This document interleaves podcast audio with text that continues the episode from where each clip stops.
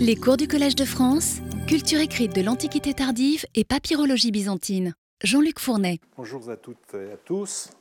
J'avais commencé euh, ce cycle de cours la semaine dernière.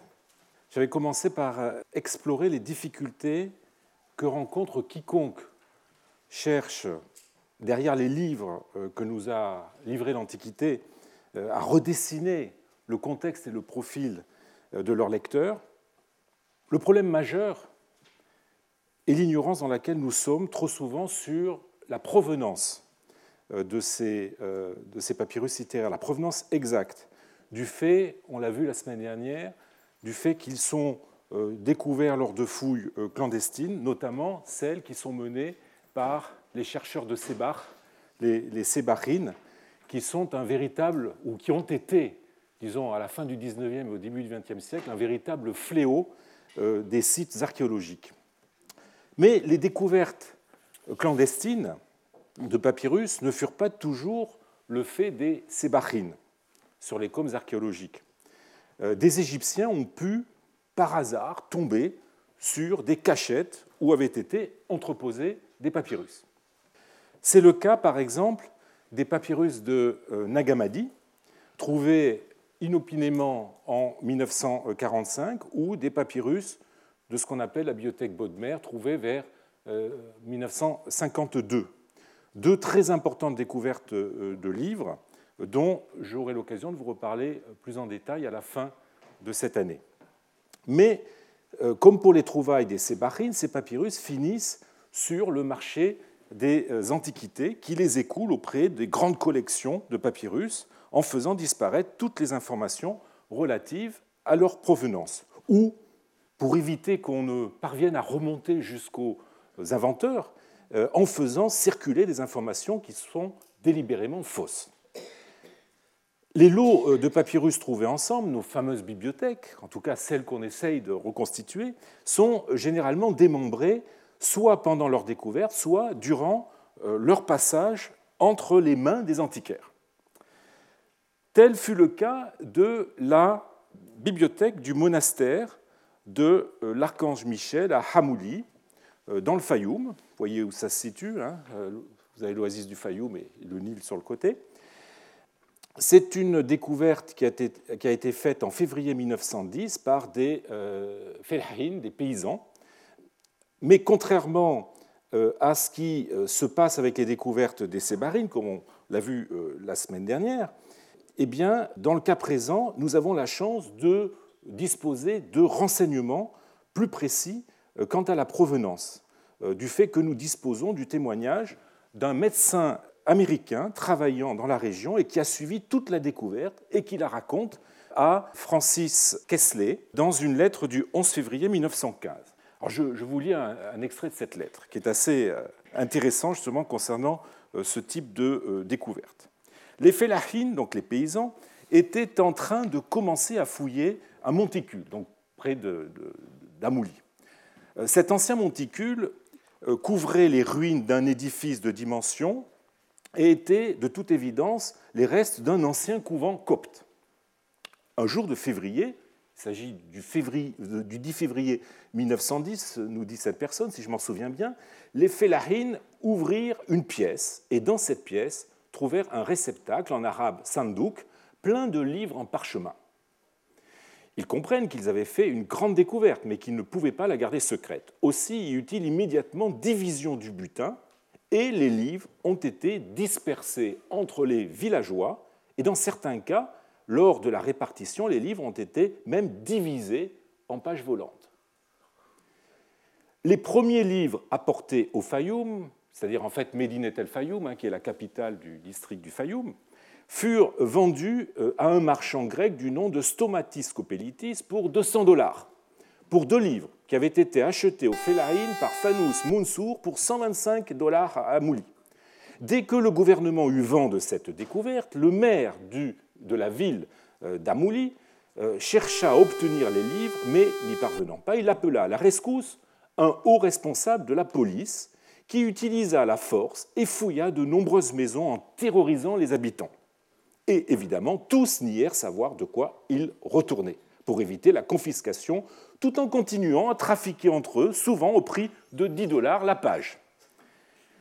La lettre continue euh, à décrire l'odyssée de ces livres dispersés, et voyez même pire, dépecés, euh, dépecés et vendus feuille euh, à feuille. Heureusement, grâce à l'initiative de deux savants, Émile Chassina et Henri Hiverna, et avec l'aide de celui qu'on pourrait qualifier le roi des antiquaires de l'époque, qui était Maurice Nachmann, euh, qui racheta une partie des livres à son confrère, eh bien, le lot n'eut pas à souffrir, disons, d'un éparpillement trop catastrophique. Alors, si le gros de la découverte fut vendu à euh, Pierre-Pont Morgan, le fameux Pierre-Pont Morgan hein, qui a fondé la, la, la, Pierre-Pont Morgan Library, où se trouvent justement ces euh, manuscrits, eh bien, certains autres manuscrits ont cependant échappé à ces tentatives de regroupement et ont fini dans diverses collections égyptiennes, européennes euh, et américaines.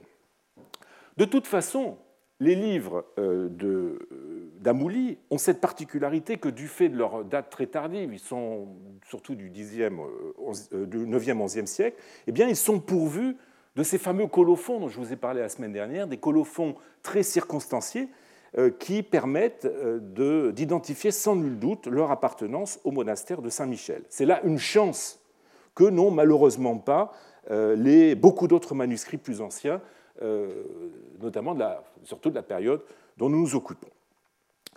Alors la, lettre que je viens de citer euh, explique aussi la raison pour laquelle, en cas de découverte clandestine, il faut toujours, toujours se méfier des indications fournies aux acheteurs par les, antiquaires concernant la provenance de ces, papyrus.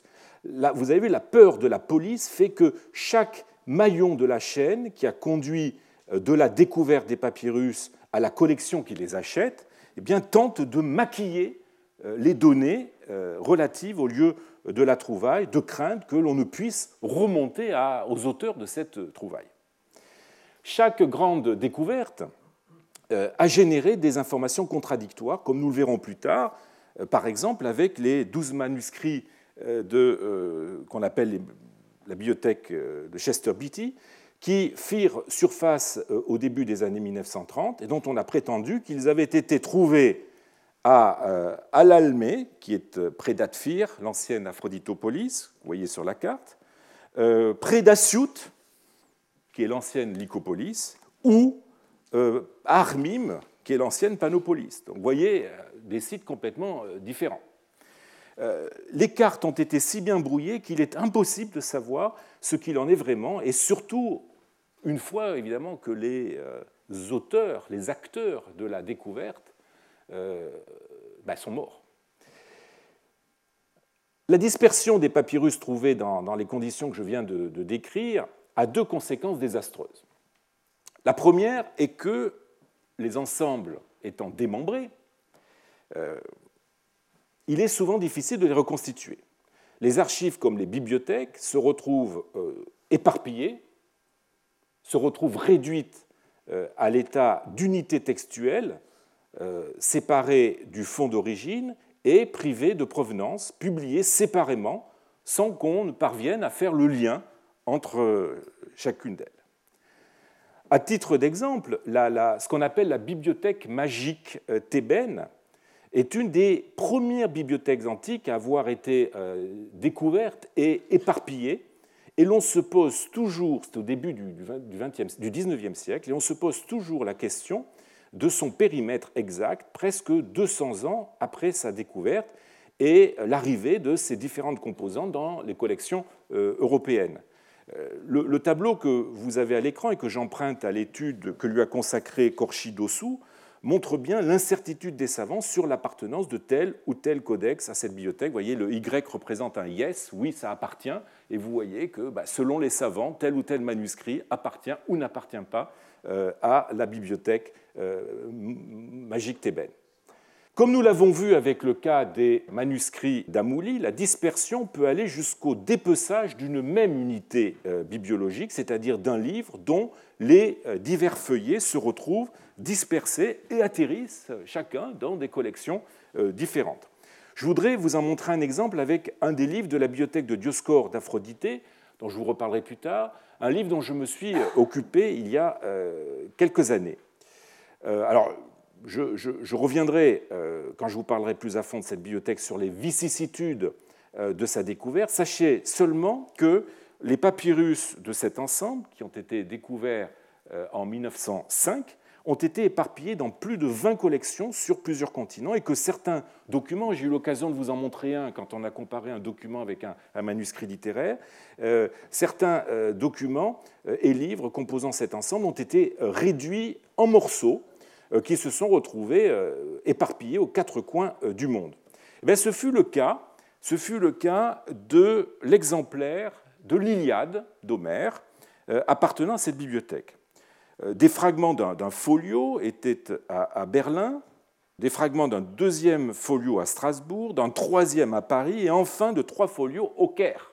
Seuls ceux du Caire avaient été publiés en 1913, 1913 par Jean Maspero comme venant de la bibliothèque de Dioscor. Celui de Paris avait été juste décrit sans photo en 1940.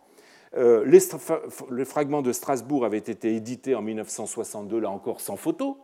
Euh, et celui de Berlin en 1985, sans qu'aucune provenance euh, ne leur ait été assignée par leurs éditeurs, et surtout sans que l'on ait fait le recoupement entre les fragments du Caire et euh, ces, divers fragments publiés à droite et à gauche.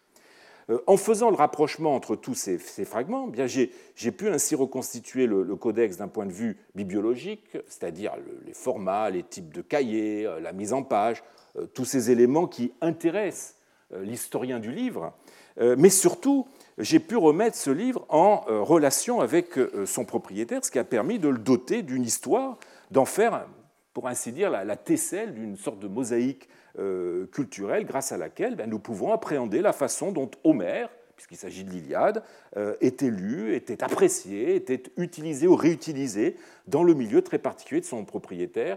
Je n'en dis pas plus, puisque euh, je l'aurai l'occasion d'y revenir. Je voulais juste vous montrer euh, un, exemple de ce travail de puzzle que nous sommes obligés de, faire pour essayer de réparer, on va dire, les blessures que subissent les manuscrits antiques du fait des euh, conditions quelque peu aventureuses de leur découverte.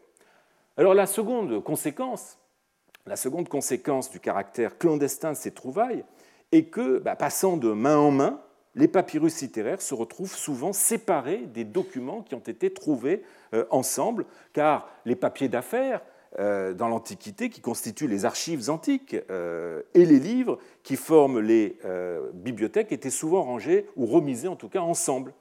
Or, nous avons vu que seuls les documents offrent des données textuelles précises, des dates, des lieux, des noms de personnes, qui permettent de remettre les livres dans le contexte de leur propriétaire. Pour reprendre le cas de Dioscore, c'est grâce aux documents qui ont été trouvés avec ces livres que euh, le nom de leur possesseur, que son profil intellectuel ou socioculturel ont pu être connus et on, on a pu ainsi voir euh, que cette bibliothèque était d'une certaine façon le reflet euh, de sa, la personnalité de son propriétaire. Pour conclure cet exposé des conséquences désastreuses des, conditions euh, aléatoires euh, de découverte des livres antiques sur la façon dont nous pouvons aujourd'hui les, étudier et les exploiter pour une histoire culturelle, eh bien, je euh, voudrais vous présenter un cas auquel j'ai été confronté il y a quelque temps. Travaillant avec Jean Gascou sur un lot de papyrus de Lycopolis, vous avez vu où c'était tout à l'heure sur la carte, acquis par l'Académie des inscriptions et belles-lettres, euh, au début du XXe siècle, eh bien, je me suis intéressé à euh, trois petits fragments jointifs qui en faisaient partie. Les, trois que vous avez en noir et blanc sur la photo, à l'écran. Je me suis rendu compte qu'ils appartenaient au folio d'un exemplaire des cavaliers d'Aristophane. Euh, d'autant plus intéressant qu'il était pourvu de scolies marginales, comme vous pouvez le voir. Est-ce que j'ai l'impression que. Voilà, vous voyez euh, les scolies, vous avez le texte principal qui est ici, puis vous avez des scolies dans les marges euh, de, gauche et dans la marge euh, inférieure. Quelle n'a pas été ma surprise en découvrant que ces fragments se raccordaient directement je, me suis trompé tout à l'heure en vous disant qu'il y avait trois fragments. En fait, euh, à l'Académie des inscriptions et belles-lettres, il n'y avait que ce fragment, et que ce fragment se raccordait en fait à trois autres fragments qui euh, proviennent de euh, la Bodleienne d'Oxford. Or, les fragments d'Oxford, qui ont été édités par deux grandes figures de la papyrologie sur lesquelles j'aurai l'occasion de revenir très bientôt, Grenfell et Hunt, en 1905, étaient considérés comme venant d'Hermopolis, puisque faisant partie d'un lot de papyrus qui avait été acheté là-bas en 1904, alors que le fragment euh, de Paris se trouvait dans un lot très homogène de papyrus contenant des archives provenant sans aucun doute de Lycopolis, qui avait été acheté par Seymour de Ricci euh, en décembre 1904 ou au début 1905. Vous voyez que les dates des deux achats des papyrus d'Oxford et du papyrus de Paris, enfin, ou des papyrus des Paris, sont à peu près identiques euh, pour deux ensembles aux provenances très différentes. Lycopolis, ce n'est pas la même chose qu'Hermopolis. Tout, je dois dire que quand j'ai fait ce raccord, tout se brouillait pour moi. Euh, Hermopolis ou Lycopolis. Euh, deux hypothèses se dessinaient. la première, ben, les fragments d'Oxford se sont glissés dans un lot de papyrus d'Hermopolis, quoique venant de Lycopolis. Euh, au contraire, deuxième hypothèse, eh les fragments de l'Académie des inscriptions et de belles-lettres, où le fragment s'est glissé dans le lot de euh, papyrus euh, de Lycopolis, quoique provenant d'Hermopolis. Quelle que soit la solution adoptée, le mélange se serait fait dans la boutique de l'antiquaire par lequel les lots de Paris et d'Oxford ont transité. Mais l'analyse de l'ensemble des papyrus de Lycopolis m'a amené à privilégier la première hypothèse, c'est-à-dire qu'en fait, notre papyrus viendrait bien de Lycopolis. La datation de ce manuscrit d'Aristophane, que je place selon des, critères euh, paléographiques à la fin du IVe au début du Ve, semble euh, favoriser une appartenance au reste des archives de Lycopolis avec lesquelles euh, il a été acheté. L'amplitude chronologique de, des textes de ces archives, du, du 4e, peut-être fin 3e au 6e, avec un noyau dur euh, du 5e siècle, euh, correspond bien à ce que nous savons donc du euh, dossier documentaire s'échelonnant de 420 à 555. Qu'il y ait des papyrus du 4e siècle, soit quelques décennies, voire peut-être un siècle antérieur au premier document de ces archives, n'a rien pour euh, étonner. Les, exemplaires de textes littéraires pouvaient se transmettre d'une génération à l'autre jusqu'à ce qu'ils deviennent inutilisables et soient mis au rebut. Cela explique que lorsqu'ils se rattachent à des archives, les textes littéraires ont souvent un centre de gravité euh, chronologique antérieur au document. Donc, je pense que nos textes viennent bien de Lycopolis et non d'Hermopolis. Cela est mon opinion, mais je n'ai aucune preuve irréfutable pour l'appuyer et je dois dire, il n'en aura, à mon avis, jamais. Euh, ce sont là quelques-uns des dégâts euh, endémiques euh, pour la recherche qui résultent du trafic des antiquités, une, sorte de, disjonction souvent irréparable entre papyrus et contexte d'origine. Cette disjonction peut être en partie, mais malheureusement seulement en partie, palliée par l'examen de certains indices. Les indices, tout d'abord, les indices liés à la découverte et à sa commercialisation. C'est ce qu'on appelle dans notre jargon la museum archaeology. Elle consiste à essayer de remonter les filières par lesquelles les papyrus sont arrivés dans les collections euh, sans information sur leur provenance pour essayer de reconstituer, à défaut le lieu euh, de la découverte, au moins les aléas qui ont conduit au démembrement euh, de l'os homogène et à leur éclatement entre plusieurs collections. On peut ainsi reconstituer euh, des archives ou des bibliothèques que les vicissitudes de leur découverte ont éparpillées.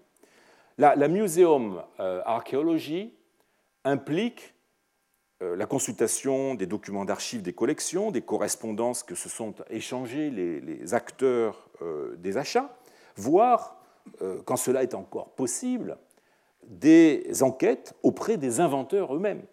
C'est ce type d'investigation qu'a mené par exemple James Robinson au sujet des papyrus de Nagamadi ou de Bodmer, réussissant à identifier à l'époque et même à interviewer les personnes qui ont participé à la découverte, ainsi un certain Mohamed Ali al-Salman, qui prétendit avoir trouvé les codices de Nagamadi en 1945, et Hassan Mohamed el-Saman, qui aurait trouvé la jarre contenant les papyrus Bodmer en 1952. J'aurai l'occasion d'y revenir.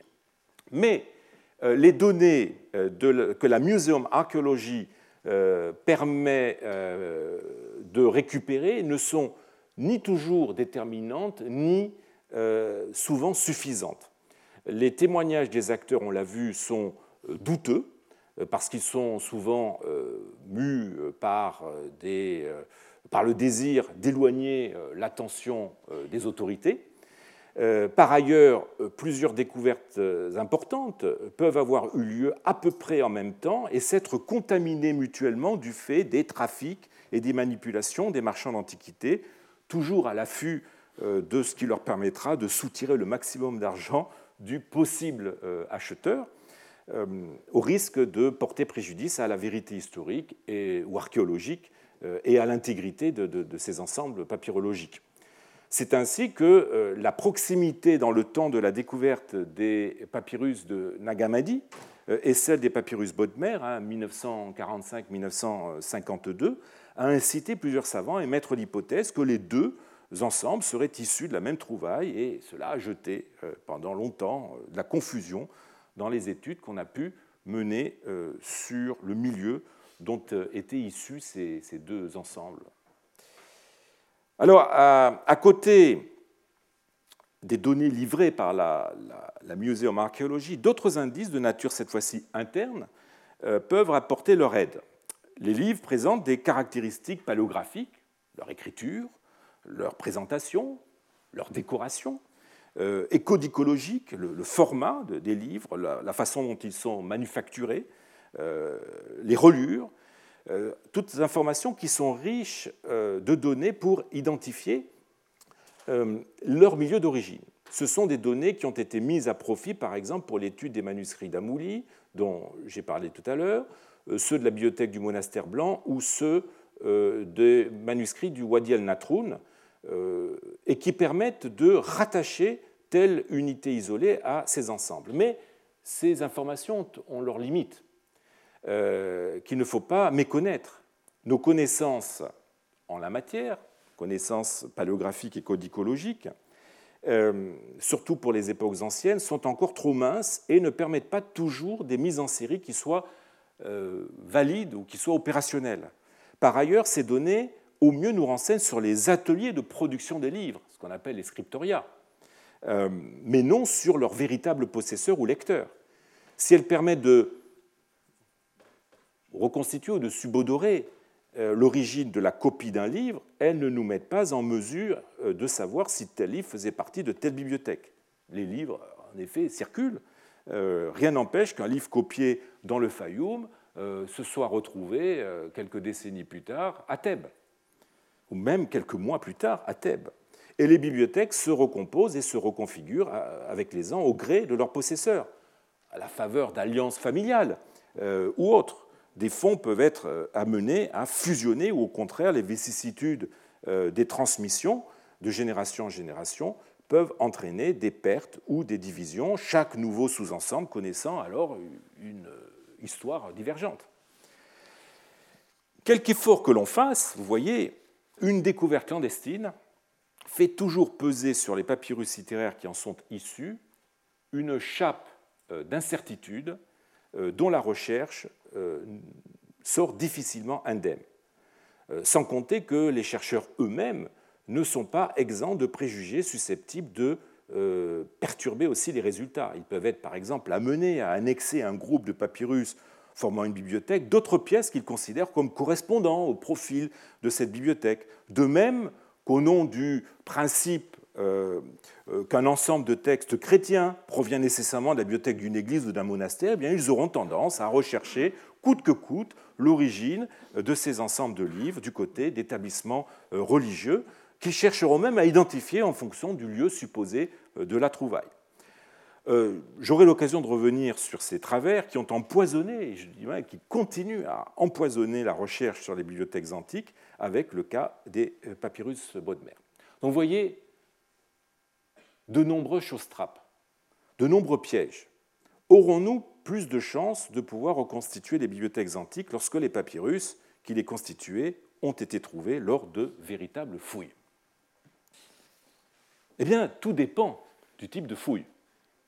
On doit avouer que la situation n'est pas tellement meilleure avec les livres euh, exhumés euh, dans des fouilles anciennes, avant que l'archéologie, disons, euh, ne devienne une science.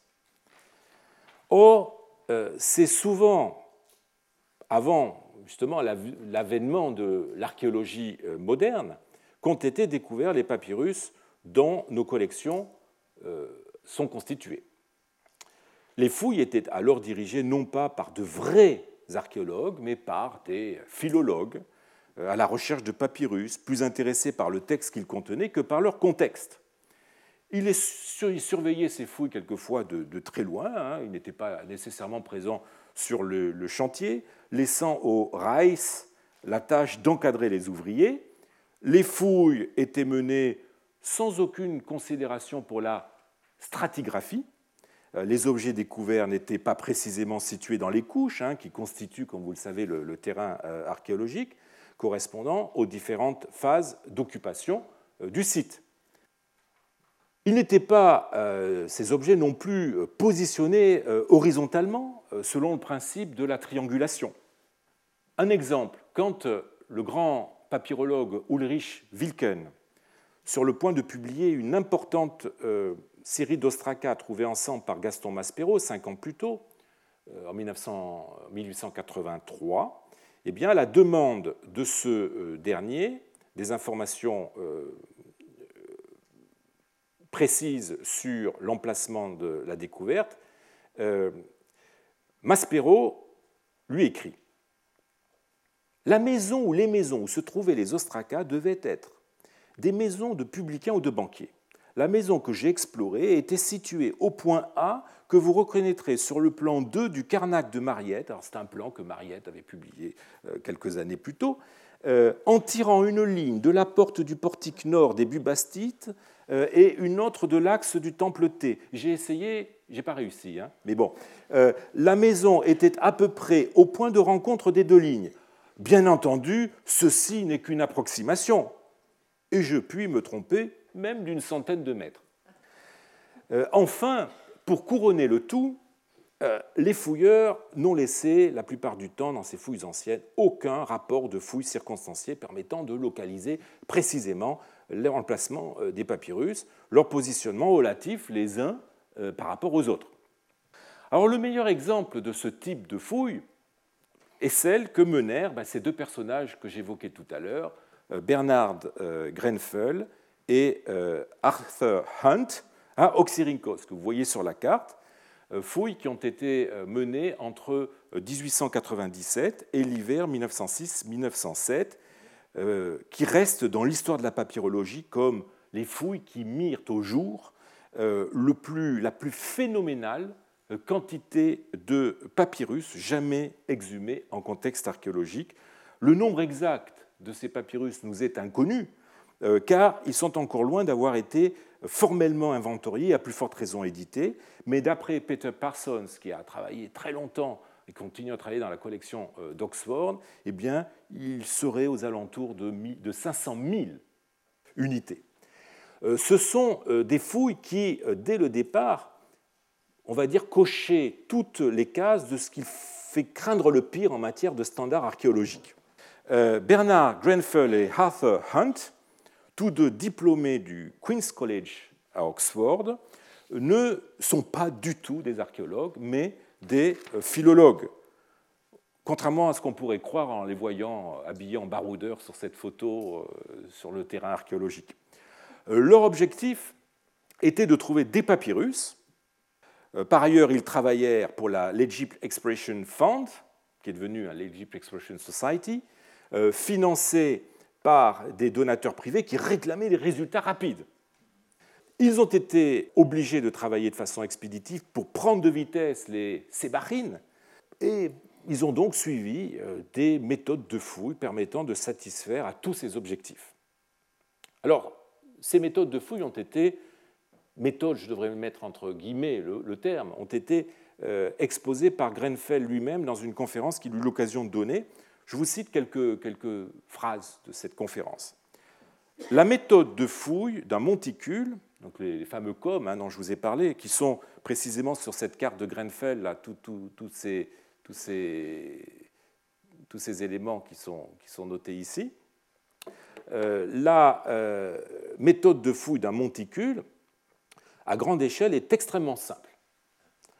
Les ouvriers sont divisés en groupes de 4 ou 6 je vous montre toute une série de, photos qui sont issues des archives de l'Egypt Expression Society, hein, qui proviennent de, euh, enfin, qui documentent les, fouilles de Grenfell et Hunt. Donc les ouvriers sont divisés en groupes de 4 ou 6, moitié hommes, moitié euh, enfants, euh, et au début sont disposés en ligne le long d'un côté d'un monticule, chaque groupe se voyant assigné un espace de 2 mètres de large et d'environ 3 mètres de long.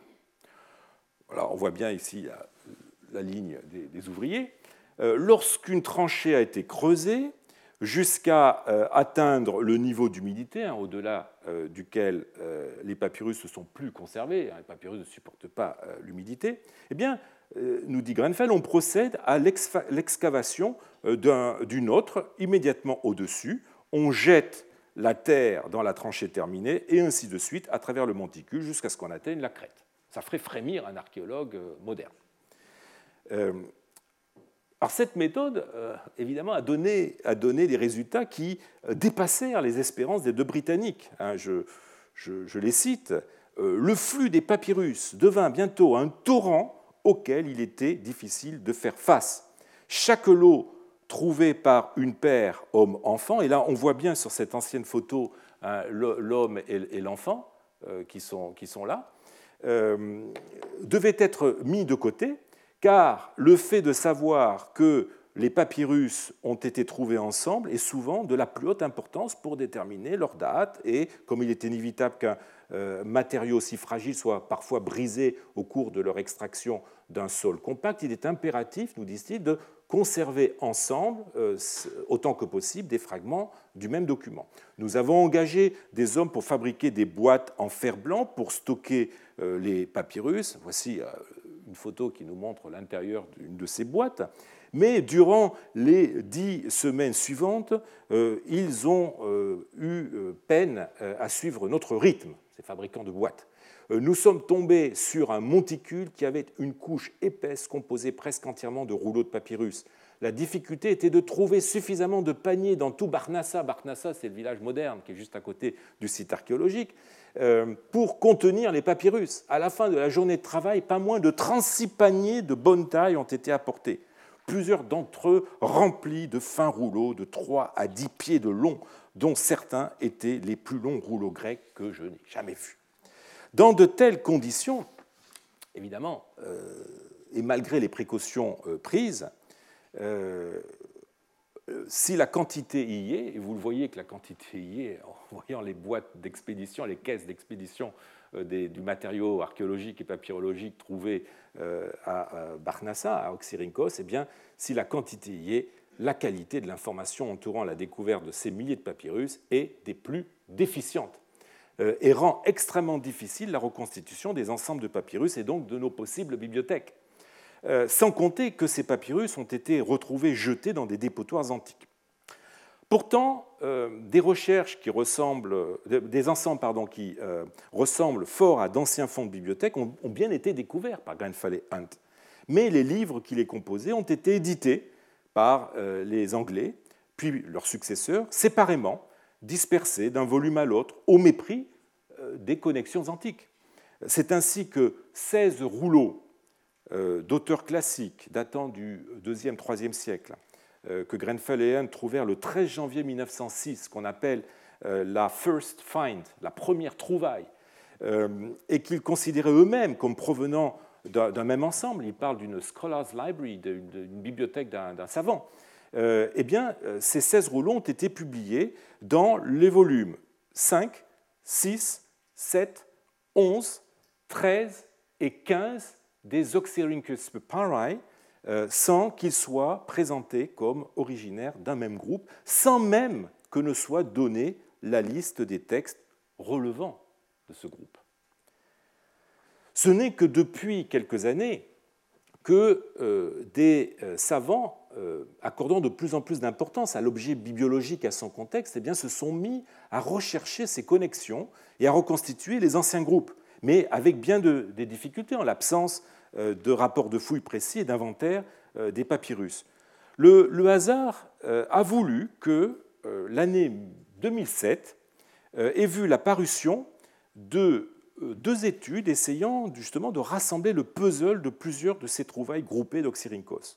D'un côté, euh, Kathleen euh, McNamee a présenté une communication à un congrès de papyrologie intitulé Finding Libraries, et de l'autre, George Houston a publié une étude intitulée Grenfell Hunt Brescia and the Book Collections of Oxyrhynchus. Leur présupposé de départ à McNamee et à Houston euh, leur présupposé de départ est que ces groupes de papyrus, retrouvés ensemble, correspondaient à d'anciennes bibliothèques. Et comme le dit euh, McNamee, des livres trouvés ensemble ont les meilleures chances d'appartenir à une seule bibliothèque. Et Houston va même plus loin euh, en, suggérant en suggérant un lien entre ces livres et une personnalité qui a présidé à leur regroupement. Je, le cite, les fragments retrouvés dans chacune des concentrations euh, d'Oxyrhynchos, considérés conjointement, suggèrent une personnalité plus ou moins distincte.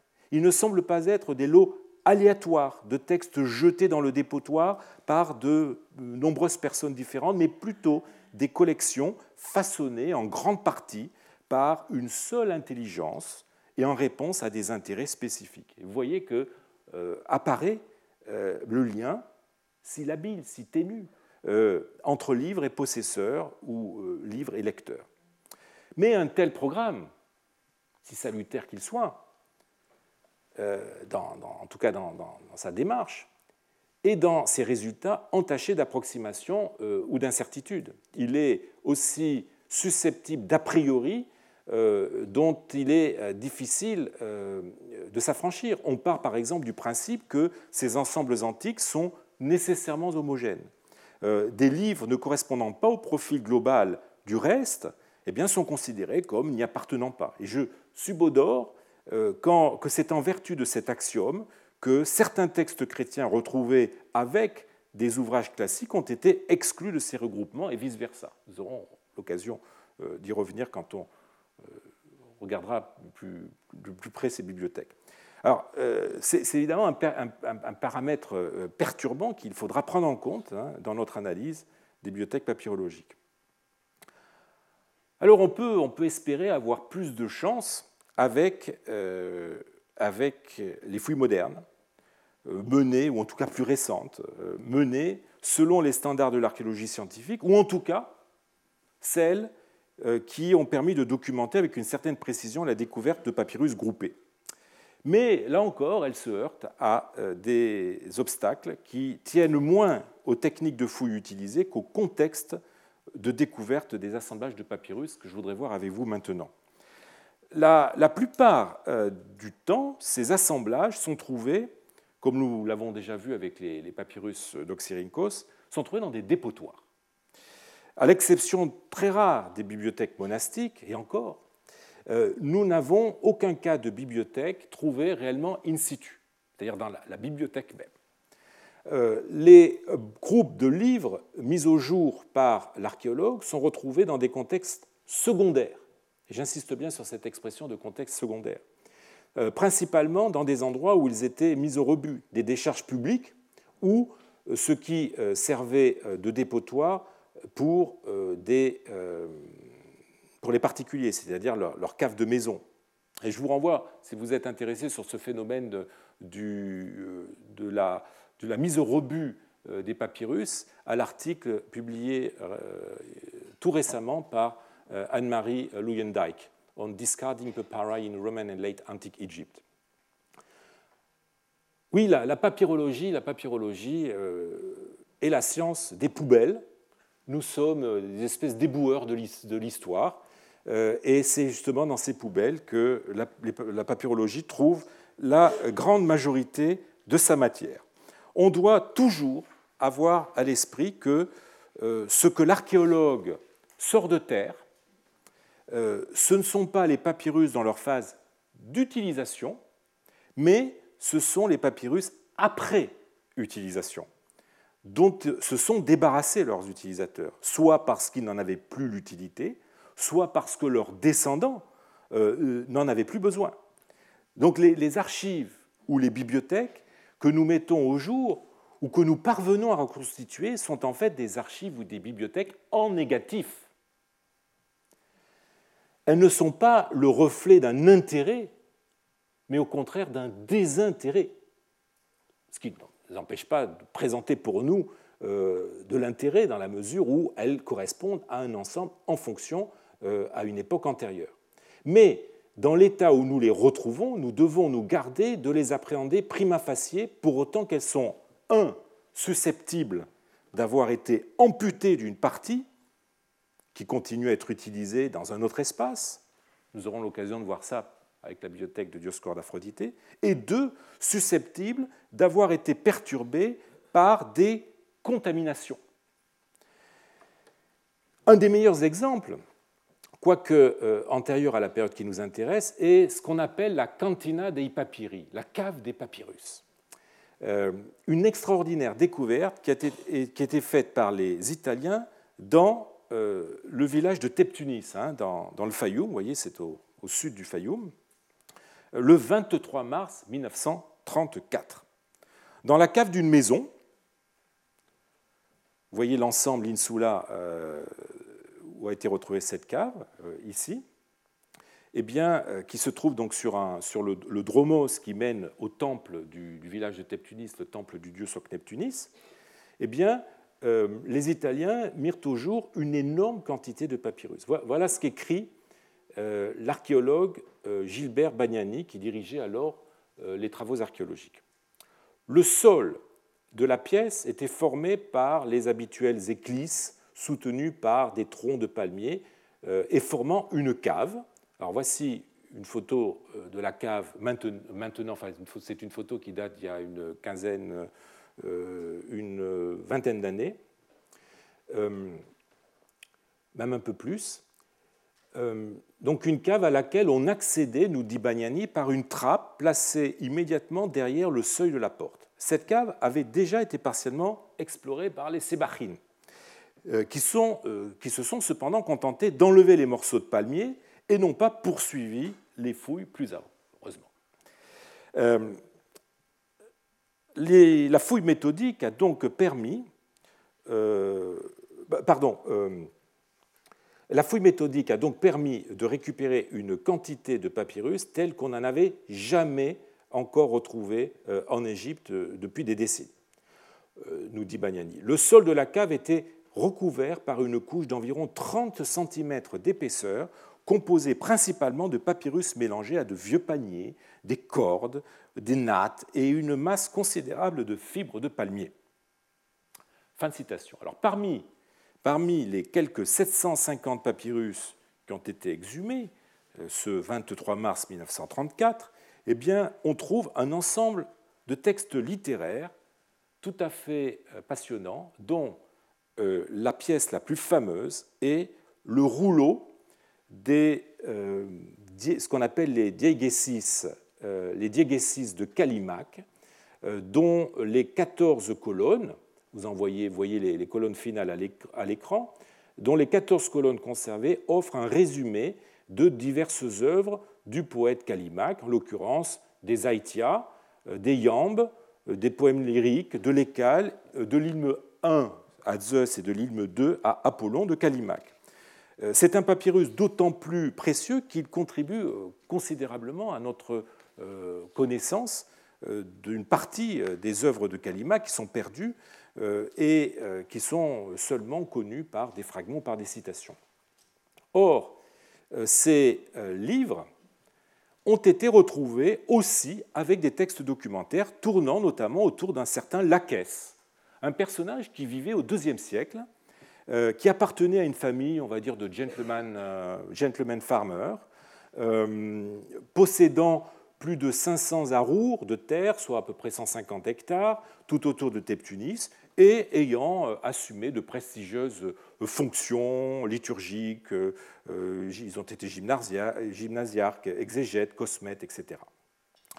On a vite fait de suggérer que les livres de la cantina avaient appartenu à la caisse, dont le statut social pouvait bien rendre compte de la présence de tels ouvrages dans sa bibliothèque.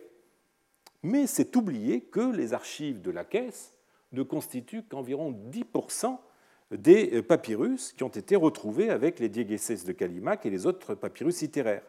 Il y avait aussi dans la cantina des ensembles de documents issus des archives contemporaines de Cronion, fils de Chéos, de Turbo, de Cronion, fils de euh, pardon, appelé aussi archives des descendants de Pakepkis. Euh, on a beau tenter de trouver des liens entre ces archives euh, pour euh, y voir finalement un, euh, seul ensemble archivistique correspondant à différentes branches de la même famille, eh bien, il faut bien se résoudre, malgré ces essais de rationalisation, à accepter le fait que la cantina contenait des papyrus qui étaient issus de plusieurs archives. Et pour cause, le fait que les papyrus formaient, vous vous en souvenez, une couche informe euh, où euh, étaient jetés pêle-mêle, enchevêtrés euh, à divers autres objets, des cordes, des différents objets mis au rebut, eh bien, montre que cette cantina était un dépôt de matériaux servant de combustible et non un dépôt de documents ou de livres devenus obsolètes que l'on aurait malgré tout cherché à conserver. Il n'y a donc pas lieu de surinterpréter le fait que ces textes euh, ont été retrouvés ensemble. Cet ensemble, cet exemple, pardon, est assez significatif de notre désir, à nous autres euh, modernes, euh, de chercher à mettre de l'ordre dans la confusion, quitte à établir des connexions brillantes et stimulantes, mais qui ne sont que des spéculations. Il était effectivement intellectuellement euh, séduisant de pouvoir mettre les Diegeseis de Kalimak et les autres livres trouvés, sur, euh, euh, avec, de les mettre ben, sur les étagères de la bibliothèque du notable Lacaisse. Mais cela, en fait, ne prenait pas en compte la réalité, qui est beaucoup plus triste et beaucoup plus anodine. La cantina dei papyri était en fait une poubelle de vieilleries destinée à la destruction et ayant donc subi des perturbations et des mélanges qui rendent impossible remise en contexte.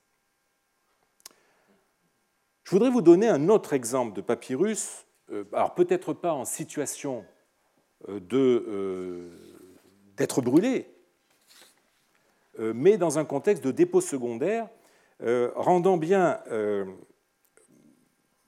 rendant leur interprétation très hasardeuse. Et nous serons cette fois-ci dans la période que je me suis fixée. Alors, il s'agit de livres qui ont été découverts à Kélis, qui est un site dont j'ai déjà eu l'occasion les années précédentes de vous parler, euh, aujourd'hui appelé Ismant el Harab, dans l'oasis de Dakhla. Euh, ces livres ont été découverts, voici le site, dans un groupe de maisons de la zone A que vous avez ici à l'écran, qui compte tient trois maisons, la maison 1, 2 et 3, euh, où ont été retrouvées une très grande quantité de matériel écrit du IVe siècle. Alors intéressons-nous à deux codices en bois euh, exhumés là, exactement là où vous avez le cercle, c'est-à-dire dans la pièce 9 de la maison 2. Alors il s'agit d'un de neuf tablettes euh, d'Isocrate, de, de l'Ad-Démonicum et de l'Ad-Nicoclème d'Isocrate. Vous voyez ici une photo qui a été prise au moment de la découverte. Voici maintenant une, photo d'une de, ces euh, tablettes. Et un codex documentaire de comptes agricoles. Donc deux ensembles de, tablettes. Euh, grâce à ce codex documentaire, bah, nous sommes peut-être dans la situation de pouvoir mettre le livre, c'est-à-dire l'Isocrate, en rapport avec le personnage qui se trouve derrière ces comptabilités. Euh, malheureusement, eh l'emplacement où furent trouvés les deux codices n'est pas très prometteur. Ils ont été mis au jour au-dessus d'une couche de sable, elle-même sur une couche de crottin d'âne, dans une cuisine convertie en étable. Vous voyez une photo qui a été prise au moment de la découverte. Euh, on a bien du mal à justifier la présence de ces livres dans un tel contexte. Cependant, la maison 2 a livré des papyrus, mais aussi des restes de travail du bois, notamment un maillet et des planchettes, qu'on aurait envie de mettre en rapport avec les deux codices. Et nous apprenons, grâce aux papyrus, aux documents trouvés dans cette maison et à, ces, euh, instruments et à ces restes de travail de bois, que l'occupant de la maison a été un charpentier du nom de Titoès. Serait-ce lui le fabricant des tablettes qui ont été retrouvées dans cette maison? Euh, On peut en douter, puisqu'elles étaient déjà inscrites. Celles-ci auraient-elles été des modèles pour la manufacture d'autres codices que notre Titoès aurait fabriqués euh, Vous voyez qu'on commence à sombrer un peu dans le romanesque. Euh, le fait qu'elles ont été découvertes dans un contexte archéologique qui ne pouvait pas être celui de leur utilisation primaire, mais qui présente euh, toutes les caractéristiques d'un dépôt secondaire en vertu duquel ces pièces auraient été mises au rebut, eh bien, doit nous dispenser d'aventurer le moindre rapport entre elles et les occupants de la maison. Rien, à mon avis, ne permet de dire euh, qu'il euh, rien ne permet de dire qui a fabriqué euh, ces tablettes. enfin, rien ne permet de dire que les occupants de la maison 2, peut-être notre Titoès, a fabriqué ces tablettes, qu'il les a écrites, ni même qu'il a jamais porté sur leur contenu ces regards. L'exemple suivant, même s'il ne concerne pas un livre qui a été mis au jour à proprement parler au cours de fouilles, nous montrera un autre type de dépôt secondaire. Je voudrais bien insister sur cette notion de dépôt secondaire car vous verrez qu'elle est absolument déterminante pour le reste de notre investigation. Euh,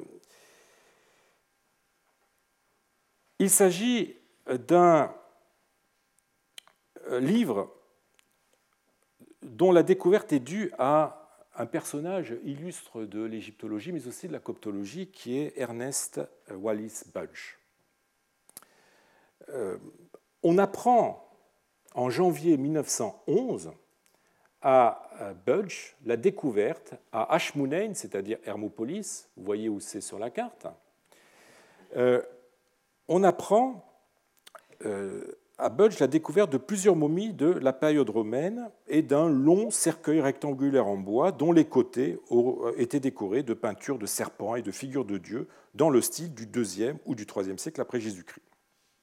Alors, je cite euh, Budge, dans ce cercueil était le corps d'un homme, enveloppé dans un grossier euh, tissu de lin d'armime avec une chaîne de fer autour de la taille.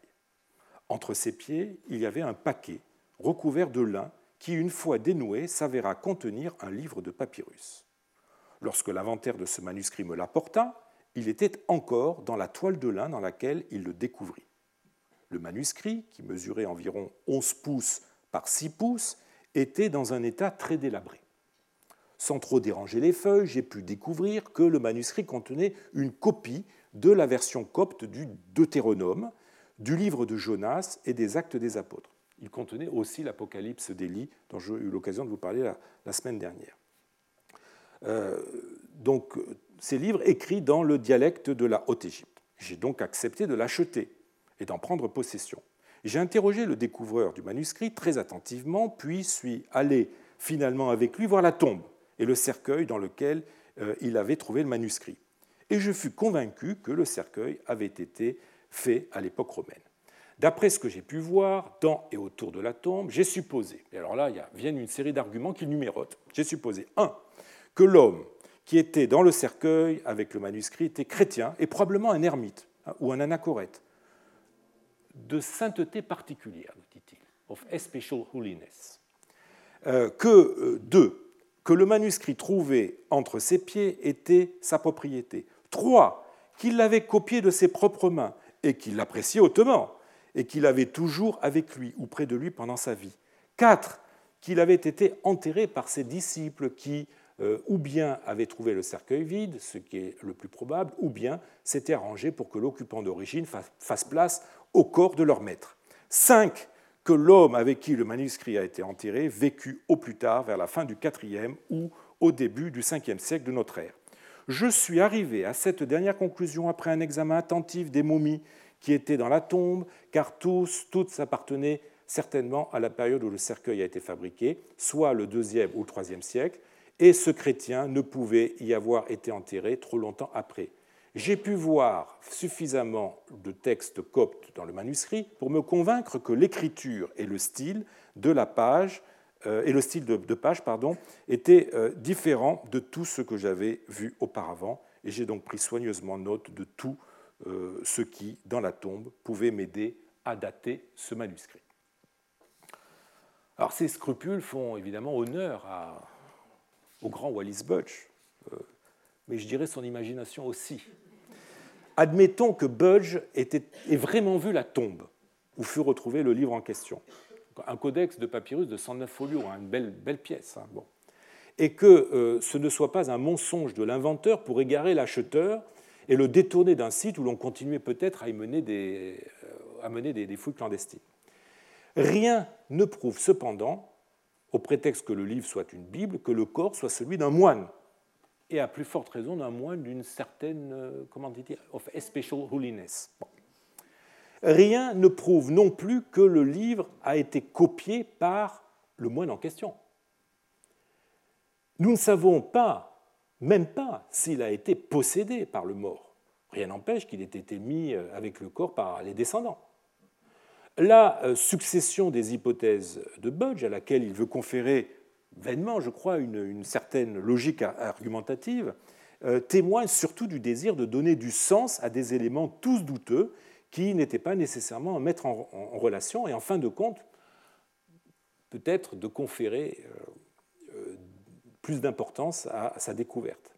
Vous vous rendez compte, le, livre fétiche d'un saint qu'il aurait emporté dans sa tombe, c'est pas n'importe quoi.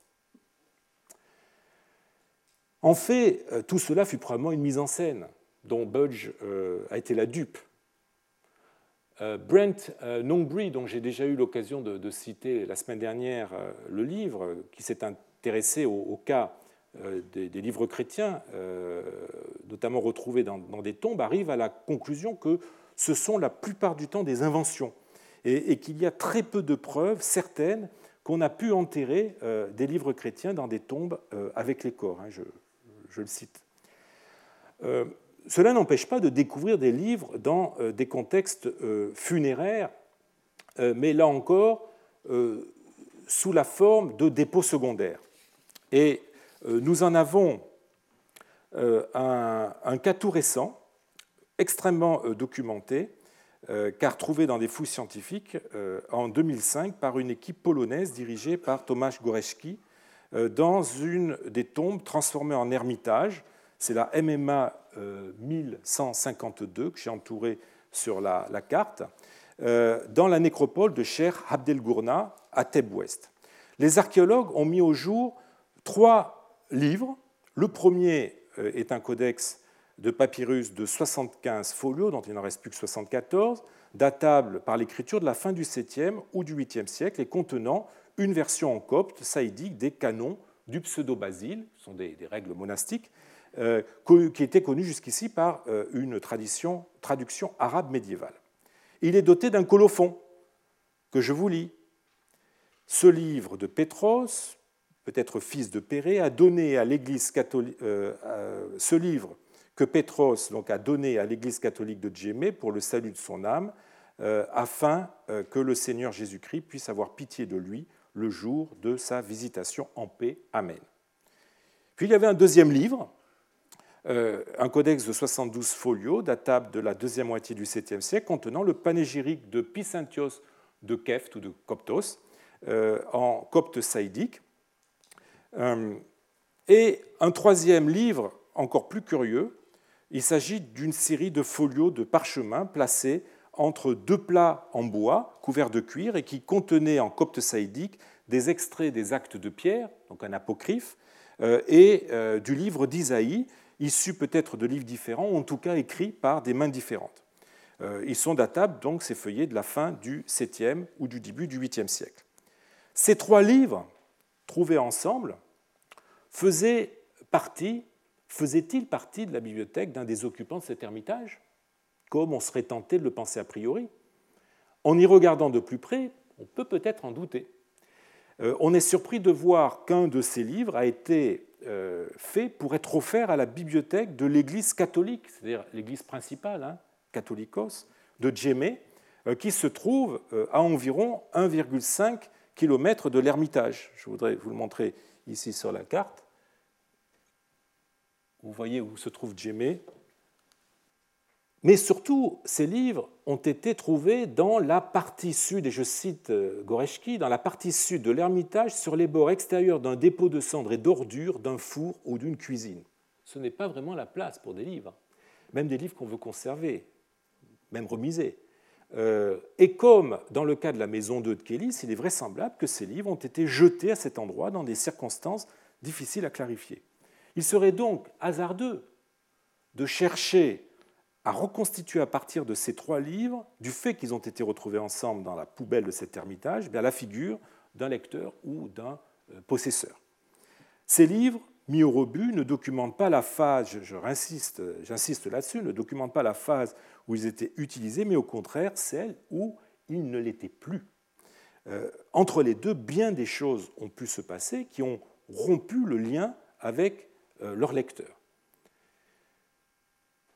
La découverte de livres dans des contextes de dépotoir, même dans des fouilles menées selon les derniers standards de l'archéologie, empoisonne donc, vous voyez, notre constitution des bibliothèques et notre tentative de relier les livres à la personnalité de leur utilisateur. Les livres ne finissent pas tous, en fait, dans des dépotoirs en fin de carrière. Ils peuvent aussi connaître d'autres sorts qui ne sont guère plus enviables que nous verrons la semaine prochaine. Je vous remercie. Retrouvez tous les contenus du Collège de France sur www.colège-2-france.fr.